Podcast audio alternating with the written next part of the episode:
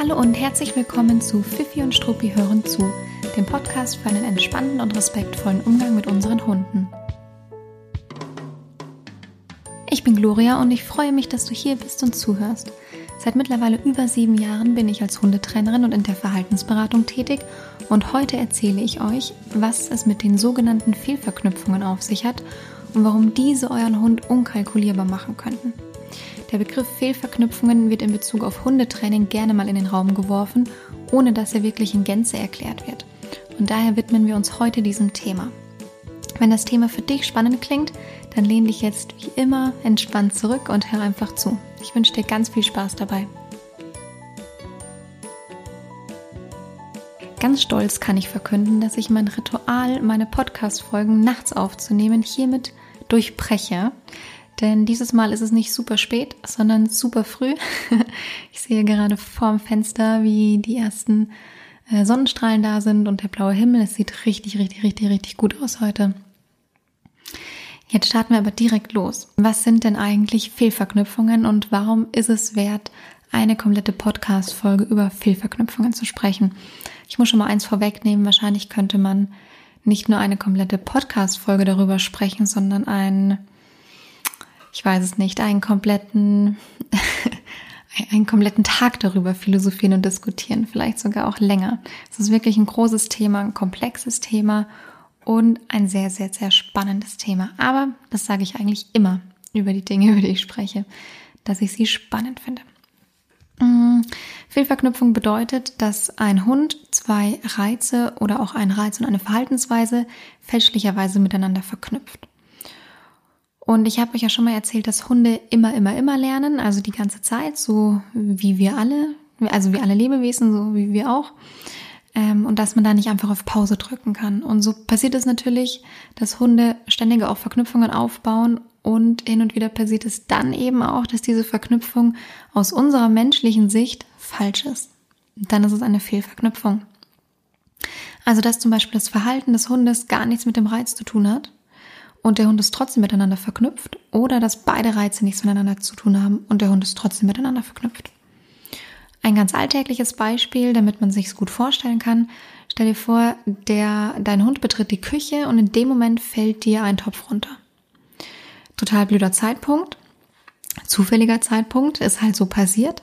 Und daraufhin kann es aber sein, dass dein Hund den, diesen Schreckreiz, ja, wenn er sich sehr erschreckt hat ähm, durch das Runterfallen von dem Topf, dass er diesen Schreckreiz mit dem Überschreiten der Türschwelle verknüpft.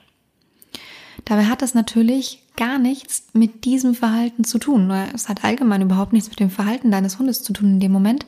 Aber es kann eben sein, dass der Hund es mit dem Überschreiten von der Türschwelle verknüpft, also mit einem Verhalten, das er in dem Moment gezeigt hat. Und dann könnte es eben sein, dass er die kommenden Tage vermeidet, in die Küche zu gehen, weil er eben diese Türschwelle nicht übertreten möchte. Oder dass er die Schwelle ganz schnell überschreitet oder springt ähm, und eben nicht genauso drüber geht, wie er an diesem Tag drüber gegangen ist. Und dann wundert man sich als Besitzer zuerst, bis einem einfällt, dass da ja was war. Für den Hund ist es, aus Hundesicht ist es eine total nachvollziehbare Verknüpfung, weil Hunde einfach anders verknüpfen und anders denken als wir Menschen. Und für uns Mensch ist es relativ klar, dass es sich dann eben um eine Fehlverknüpfung handelt, weil das eine eben mit dem anderen eigentlich überhaupt nichts zu tun hat. Und Fehlverknüpfungen kann der Hund mit unterschiedlichsten Dingen machen, also mit Orten, mit Verhaltensweisen, mit Reizen, aber da kommen wir gleich noch im Laufe der Folge dazu, weil ich ein paar Beispiele mitgebracht habe. Auch die Intensität von Fehlverknüpfungen kann total unterschiedlich sein. Also es kann sein, dass sich das dann wie von allein nach einem Tag wieder erledigt hat, dass der Hund dann einfach zum Beispiel merkt, ah, okay, es hat doch nichts damit zu tun, wie ich über diese Türschwelle gehe, es passiert mir nichts mehr. Und dann kann es sein, dass es plötzlich wieder weg ist oder es langsam abflacht, aber eben relativ zügig, ohne dass man was machen muss. Es kann aber genauso gut sein, dass der Hund dauerhaft verändertes Verhalten zeigt weil es sich richtig, richtig festgesetzt hat. Neben den klassischen Alltagssituationen, bei denen sowas aus Versehen passieren kann, kommen Fehlverknüpfungen aber auch gerne mal im Hundetraining vor. Und da liegt im Grunde auch das größte Problem von Fehlverknüpfungen. Training, also aus meiner Sicht, ja, aus meiner Sicht liegt darin das größte Problem bei Fehlverknüpfungen. Training, Hundetraining, das auf Strafe oder Schreckreiz basiert oder Teile davon beinhaltet.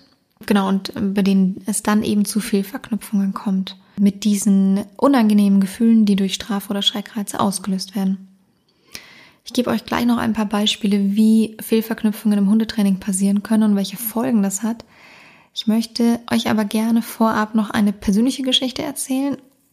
Nicht, weil ich jetzt so gerne persönliche Geschichten erzähle und auch nicht, weil ich nur über meine Hündin sprechen möchte, sondern weil ich euch zeigen möchte, wie mächtig Fehlverknüpfungen sind und dass man sie einfach wirklich nicht unterschätzen darf und dass Fehlverknüpfungen eine Art ähm, ja unabsichtliches Nebenprodukt, eine unabsichtliche Nebenwirkung von Alltag oder Trainingssituationen sind, die man nicht haben möchte, die man definitiv vermeiden möchte.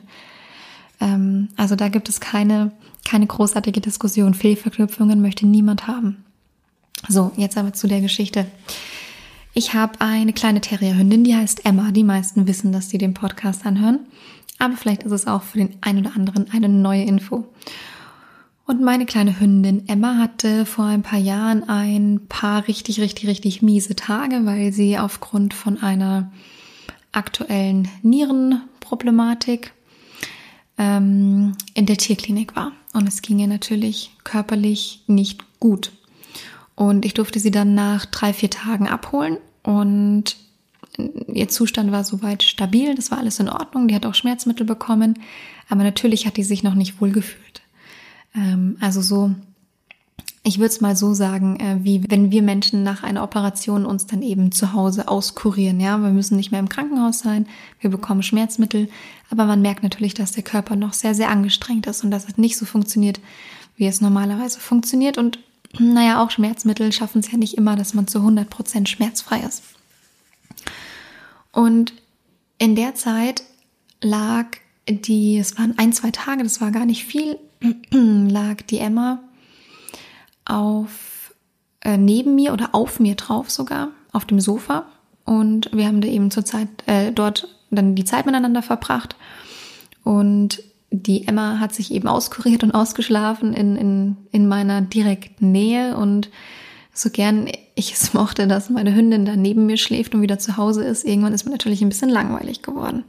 Also musste ich mich beschäftigen, während der Hund auf mir drauf lag.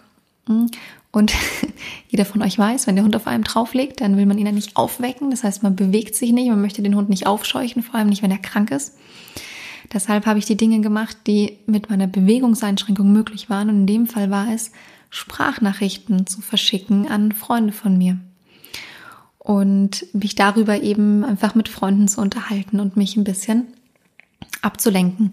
Es kann auch sein, dass ich da Sprachnachrichten an Hundebesitzer geschickt habe. Ich mache das hin und wieder, dass ich äh, auch im Training Dinge per Sprachnachricht erkläre, weil ich es praktisch finde. Man kann sich es immer wieder anhören. Aber long story short, ich habe viele, viele, viele Sprachnachrichten versendet und bekommen. Und meine Hündin lag dabei schlafend, eingemuckelt auf mir, hat überhaupt keine angespannten ähm, Verhaltensweisen gezeigt. Die lag da einfach tief und fest geschlafen. Ein paar Tage später hat es angefangen, dass ich beobachtet habe, dass sie sich komisch verhält, wenn ich eine Sprachnachricht schicke. Und ich habe das zuerst überhaupt nicht verstanden. Ich habe mich total gewundert. Die hat plötzlich angefangen, ähm, an mir hochzuspringen, ist ganz unruhig geworden, hat sich irgendwie im Kreis gedreht, hat sich um mich rum bewegt, versucht an mir hochzuklettern, ist dann tatsächlich auch an mir hochgeklettert in meinen Arm, auf meinen Arm. Oder wenn ich runtergegangen bin in die Hocke, weil ich mich gewundert habe, was es für ein Verhalten ist, hat sie sich auf meine Hocke äh, gekrochen und dann angefangen zu zittern. Und ich war am Anfang natürlich, habe das sehr ernst genommen, weil ich ja immer noch besorgt war um ihren Gesundheitszustand, bis ich dann wirklich verstanden habe, dass dieses Verhalten ganz, ganz, ganz konkret kommt, wenn ich eine Sprachnachricht verschicke. Und zwar schon ab dem ersten Ton. Also ich weiß nicht, ob ihr das kennt, wahrscheinlich kennt ihr es, aber bei WhatsApp, wenn man auf diesen Knopf drückt, dann kommt zuerst ein Ton, der einem eben zeigt, dass man jetzt sprechen kann, dass es jetzt aufgenommen wird. Und daraufhin ist Emma schon ausgeflippt. Und das Verhalten hat sich äh, total gesteigert. Das heißt, es war dann nach einiger, einigen Tagen so, dass allein schon dieser Ton von der Sprachnachricht, wenn ich angefangen habe, die aufzunehmen, dazu geführt hat, dass sie äh, Meideverhalten gezeigt hat, ihren Schwanz eingezogen hat, ähm, zu mir gekrochen kam, angefangen hat zu zittern und wirklich körperliche Symptome gezeigt hat, die man eigentlich mit, mit Schmerz und Unwohlsein in Verbindung bringt. Also der ging es richtig, richtig, richtig, richtig schlecht in diesen Momenten, wenn ich angefangen habe, eine Sprachnachricht zu schicken. Und jetzt kann man natürlich sagen, hm, okay, äh, Gloria, bist du dir sicher, dass es mit, äh, dass es eine mit dem anderen zu tun hat? Also mit hundertprozentiger Sicherheit kann ich das nicht sagen. Ja, das ist ja das Problem an Fehlverknüpfungen, dass sie so unkalkulierbar sind und dass Hunde natürlich einfach anders verknüpfen als wir Menschen. Aber äh, durch die zeitliche Abfolge, durch die Dinge, die passiert sind, ähm, kann ich das wirklich mit einem sehr, sehr, sehr, sehr, mit einer sehr, sehr, sehr hohen Wahrscheinlichkeit sagen, dass das eine mit dem anderen zu tun hat. Vor allem, weil es davor eben niemals ein Problem war, wenn ich Sprachnachrichten geschickt habe. So, das ist, glaube ich, vier, vier Jahre her. Ich kann immer noch keine Sprachnachrichten in der Anwesenheit meiner Hündin schicken. So tief sitzt dieses Trauma.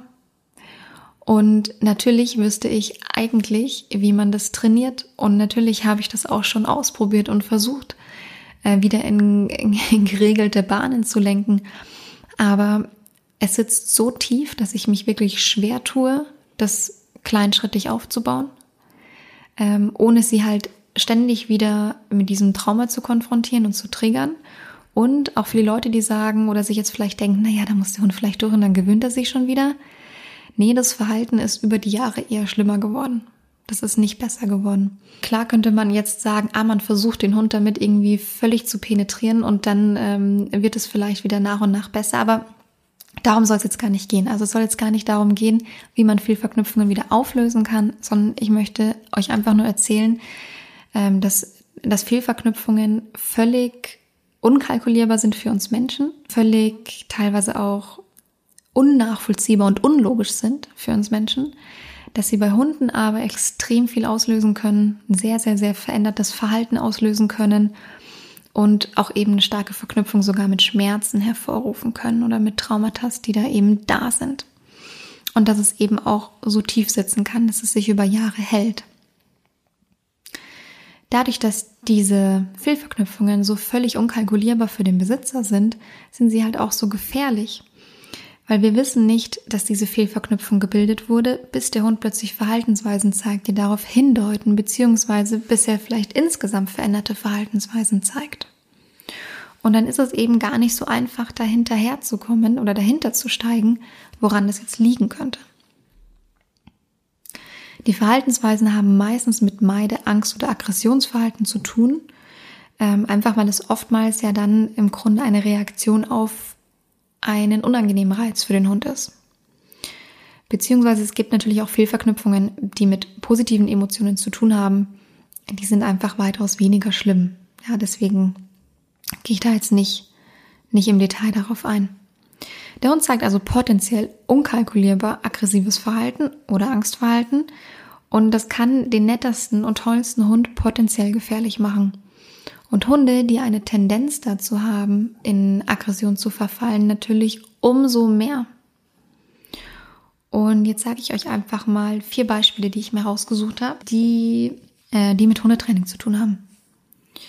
Es gibt ein Klassikerbeispiel, das hört man auch oft äh, von anderen Hundetrainern, die über Fehlverknüpfungen erzählen, aber es macht gar nichts. Das Beispiel ist einfach sehr, sehr gut und deshalb greife ich das an der Stelle auch auf. Stell dir vor, dein Hund bellt oder ein Hund, muss ja gar nicht deiner sein, bellt wie verrückt am Gartenzaun. Und jeden, der, der vorbeigeht, bellt der Hund an. Ja, das ist halt sein, sein Muster, egal was da vorbeigeht, der Hund bellt es an. Und jetzt überlegen sich die ähm, Besitzer gemeinsam oder auch ohne einen Hundetrainer, ähm, dass sie dieses Verhalten unterbinden möchten und nicht mehr haben möchten und fangen an, den Hund im Garten stark zu maßregeln, wenn er an den Gartenzaun läuft und dort bellt. Zum Beispiel mit einem Sprühhalsband, mit einem Antibellhalsband, mit irgendeinem Hilfsmittel, das bei dem Hund ein Schreckreiz oder ein unangenehmes Gefühl auslöst. Es können auch Schlüssel sein, die geworfen werden, Leinen sein, die geworfen werden, böse Worte, die gerufen werden und so weiter und so weiter. So, und jetzt ähm, lass es mal hin und wieder so passieren, dass es in einem Moment ist, in dem nicht ein erwachsener Mensch am Garten vorbeigeht, sondern ein Kind oder eine Gruppe von Kindern oder jetzt ganz speziell, das kann auch mal was ganz, ganz Konkretes sein, ein Kind, das auf einem kleinen Roller vorbeifährt. Und wenn der Hund jetzt in diesem Moment diese Fehlverknüpfung macht, das kann nach einem Mal schon passieren, das kann aber auch sich ja äh, nach mehrmaliger Wiederholung ausbilden, dann kann es sein, dass der Hund nach gewisser Zeit plötzlich draußen, plötzlich, ja, in Anführungszeichen, plötzlich draußen anfängt, äh, Kinder anzubellen, Aggression gegenüber Kindern zu zeigen oder auch Meideverhalten gegenüber Kindern zu zeigen, kann ja auch sein, ja. Also das ist von der Tendenz des Hundes abhängig, ob der Hund jetzt äh, sich zurückzieht und dann eher ein ängstliches und Meideverhalten gegenüber dem Kind zeigt oder da stark nach vorne geht. Das heißt, es kann sein, dass dem Hund einfach über einige Male hinweg oder auch einmalig ordentlich eins eingeschenkt wurde, wenn ein Kind am, am Gartenzaun vorbeigegangen ist. Und dann kann es eben sein, dass er beim nächsten Auf, Aufeinandertreffen mit einem Kind, das so ähnlich aussieht, vielleicht das Merkmale hat, was ihn an diese Situation erinnert, ähm, kann es sein, dass der Hund aggressiv auf ein Kind reagiert. Dabei hat natürlich das Kind ja nichts mit dem Strafreiz zu tun, sondern das Bellverhalten vom Hund. Das heißt, eigentlich wollen wir es ja, wollen wir, also ich möchte das nicht, ja, in meinem Hundetraining, aber in dem Fall, aus diesem fiktiven Beispiel, möchten, ähm, möchten die Besitzer ja diesen, diese Strafe mit dem, mit dem Bellen verknüpfen, mit dem Bellverhalten vom Hund und nicht mit dem Kind als Reiz, also Fehlverknüpfung. Das ist super gefährliche Fehlverknüpfung. Anderes Beispiel, ähm, man geht mit dem Hund spazieren draußen. Hm, ich sage mal wieder ein sehr konkretes Beispiel. Man kann es natürlich auf alles übertragen. Aber sehr konkretes Beispiel. Man hat einen jungen Hund, der ist noch so ein bisschen quirlig an der Leine, springt mal nach rechts, springt mal nach links, geht nicht, geht eben nicht völlig akkurat an der Leine. Der Besitzer führt ihn mit Halsband und Leine und ruckt eben an diesem Halsband, an der Leine, wenn der Hund nicht ordentlich geht, wenn er ihn irgendwo hinzieht, wenn er stehen bleibt, wenn er nach vorne springt, wenn er nach rechts und links springt, wenn er die sozusagen die, die Seite tauscht. Und es ist eben sein Mittel der Wahl in dem Moment, äh, um die Leinenführigkeit zu trainieren und zu üben. Und in dem Fall kann es passieren, dass man eben an der Leine ruckt, in dem Moment, in dem der Hund einen anderen Hund sieht. Und auch hier ist es so, das kann einmalig passieren, das kann mehrmals ähm, in Summe dann eine Fehlverknüpfung auslösen je nachdem, wie sensibel der Hund darauf reagiert und wahrscheinlich auch je nachdem, wie intensiv der Leinendruck ist und wie intensiv er wahrgenommen wird. Ja? Also nicht jetzt unsere Wahrnehmung, sondern die vom Hund.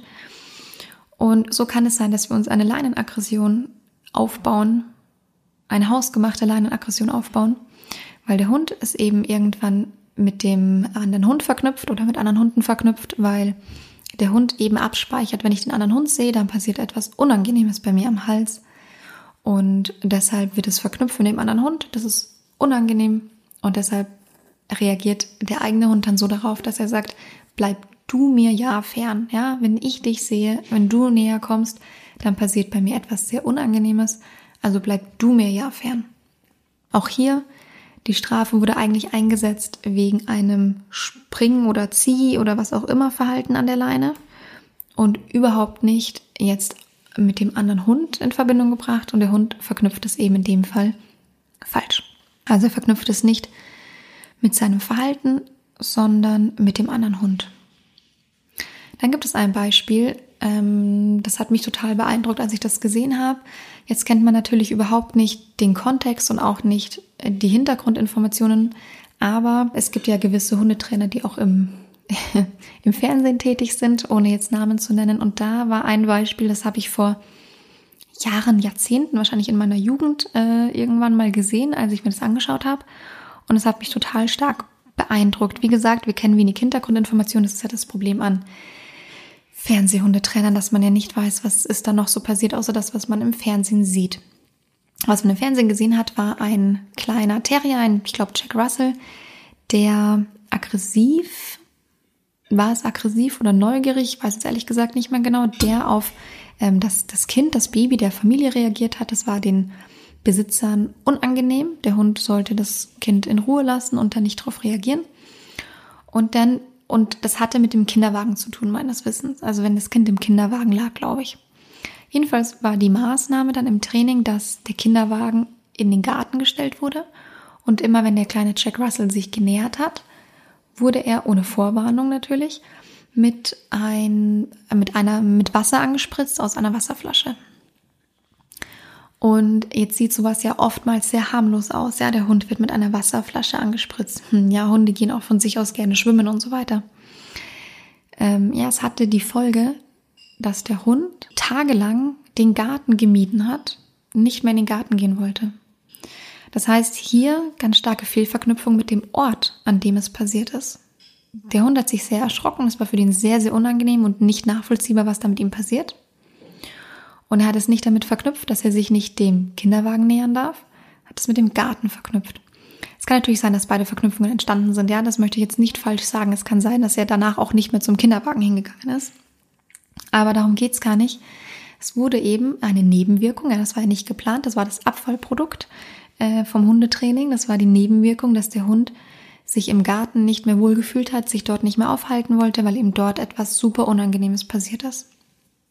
Auch hier super interessant finde ich, welche Macht Fehlverknüpfungen haben, wie tief das sitzen kann. Wenn ich mich richtig erinnere, war dann das Mittel der Wahl, dass der Hund über einige Tage im Garten gefüttert wurde, damit er wieder in den Garten geht. Auch ein bisschen, auch ein bisschen so die, die äh, rustikale Art und Weise, den Hund dann wieder ranzuführen. Aber ich will da jetzt gar nicht so wertend sein. Es geht mir auch nicht um diesen TV-Hundetrainer. Überhaupt nicht. Es geht nur darum, dass diese Situation eine ganz, ganz klassische Fehlverknüpfung gezeigt hat und das sich bei mir so eingebrannt hat, weil mir dieser Hund damals so leid getan hat und ich das so krass fand, was da für eine heftige Reaktion eben gezeigt wird. Auf, ein, auf eine potenziell harmlose Korrektur. Das muss man ja an der Stelle mal so sagen. Und wenn es schon im Garten so eine heftige und starke Reaktion gezeigt hat, dann will man doch nicht wissen, wie der Hund jetzt diesen Kinderwagen mit dem Kind drin verknüpft. Und an der Stelle ist echt Achtung zu sagen, nur weil der Hund gedeckelt ist, gehemmt ist und deshalb für einige Zeit den Kinderwagen meidet, heißt es nicht, dass er es dauerhaft macht. Da brodelt was an der Oberf unter der Oberfläche, was sich vielleicht an der einen oder anderen Stelle dann doch nochmal entlädt. Also man macht den Hund unkalkulierbar und damit gefährlich. Ein anderes Beispiel wäre noch ein bisschen stärker aus dem normalen Alltag gegriffen. Stell dir vor, dein Hund reagiert nicht so gut auf Besucher, auf Leute, die zu euch nach Hause kommen. Und ihr trainiert es, indem ihr den Hund unter Zwang auf seinen Platz schickt und ihm auch sagt, er muss dort bleiben. Jedes Aufstehen wird sofort korrigiert, körpersprachlich, mit, keine Ahnung, Schimpfen, Schnipsen, Scht, Tontönen oder mit was auch immer, was es halt so gibt. Ähm, und für den Hund ist es in dem Moment unangenehm. Der möchte sich eigentlich bewegen, der möchte eigentlich aufstehen, der weiß nicht, wie er mit dem Besucher umgehen soll. Und er wird eben dann dazu ermahnt und korrigiert, dort zu bleiben. Viele Hunde fügen sich dann irgendwann diesem Schicksal, sind also gehemmt, zeigen keine Verhaltensweise. Und auch da kann es aber sehr, sehr gut sein, dass der Hund es mit dem Besucher verknüpft. Also jetzt war der Besucher davor schon nicht so richtig toll für den Hund warum auch immer, ja. Ähm, und jetzt wird eben da über, ähm, über Strafe und Verbote gearbeitet und da kann es natürlich sein, dass es einfach auf dem, auf dem Punktekonto des Menschen landet für den Hund, also dass der Hund das einfach nach und nach noch negativer mit Besuch verknüpft. Kann sein, muss nicht sein, ja. Wie gesagt, Fehlverknüpfungen sind unkalkulierbar. So kann es jetzt also sein, dass der Hund irgendwann brav auf der Decke liegt, ja, vermeintlich brav, weil er sich eben da seinem Schicksal gefügt hat. Und die Besitzer werden dann ein bisschen entspannter und ein bisschen lockerer und lassen den Hund eben aus den, mal eine Sekunde aus den Augen. Der Hund checkt, ah, okay, Besitzer ist nicht da, Frauchen Herrchen ist in der Küche, ist nicht da. Ähm, Besucher geht an der, ähm, an der Tür vorbei oder an ihm vorbei und dann kann es eben sein, dass er ohne Vorwarnung in Anführungszeichen nach vorne schießt und sich da den, den, den Besucher packt. Genau, also auch das dann eine Fehlverknüpfung, wobei eben davor schon eine Tendenz bestanden hat. Und auch da ist es so, die Fehlverknüpfung passiert deshalb, weil die Korrektur eigentlich dem Hund galt fürs Aufstehen von der Decke. Er sollte auf seinem Platz bleiben und der Hund hat es mit dem Besucher verknüpft. Also das nur, um es nochmal dazu zu sagen. Und was habe ich vorhin schon eingangs gesagt? Es wirkt natürlich umso schneller bei Hunden, die eine Tendenz zur Aggression haben. Hm, so, und jetzt wartet mal. Sagt man denn nicht, dass die harten Hunde, die Problemhunde, Hunde, die aggressiv sind, eh, also nur mit Härte und Strafe erzogen werden können? Dass positive Verstärkung da gar nicht richtig hilft, dass man da mit den richtigen Hilfsmitteln kommen muss? Die brauchen das? Hm, nein. Die machen wir Menschen zu einer unkalkulierbaren Waffe. Die werden gedeckelt, gedeckelt, gedeckelt und ich persönlich möchte nicht dabei sein, wenn das, was da im Untergrund brodelt, existiert. Und ich kann nur hoffen, dass das, was da im Untergrund brodelt, vielleicht nie explodiert, weil das dann meistens auch ähm, für einen richtigen Problemhund ein richtiges Problem wird, weil er dann ins Tierheim kommt, darüber gesprochen wird, ob er eingeschläfert wird oder oder oder. Ähm, aber auch das finde ich einfach ganz spannend, dass da noch dieser, dieser Irrtum eigentlich herrscht. Ja, nein, man macht die Hunde wirklich zu unkalkulierbaren Waffen. Und es ist so, es ist eine Sache, ob ein Hund ein Aggressionsverhalten zeigt, einem bestimmten Reiz gegenüber, und man das weiß als Besitzer, ja. Ich habe zum Beispiel einen Hund, der sich, der ist einfach, also nicht ich habe den jetzt als Beispiel, ein Hund, der total unverträglich mit anderen Hunden ist und wirklich auch eine Verletzungs- und Beißabsicht hat. Und ich weiß es als Besitzer. Natürlich ist es nicht schön für mich im Alltag, da müssen wir gar nicht darüber sprechen, dass da ein gewisses Training sehr, sehr gut wäre und nötig wäre. Aber wenigstens weiß ich, dass mein Hund zuverlässig äh, dieses unerwünschte Verhalten zeigt bei anderen Hunden.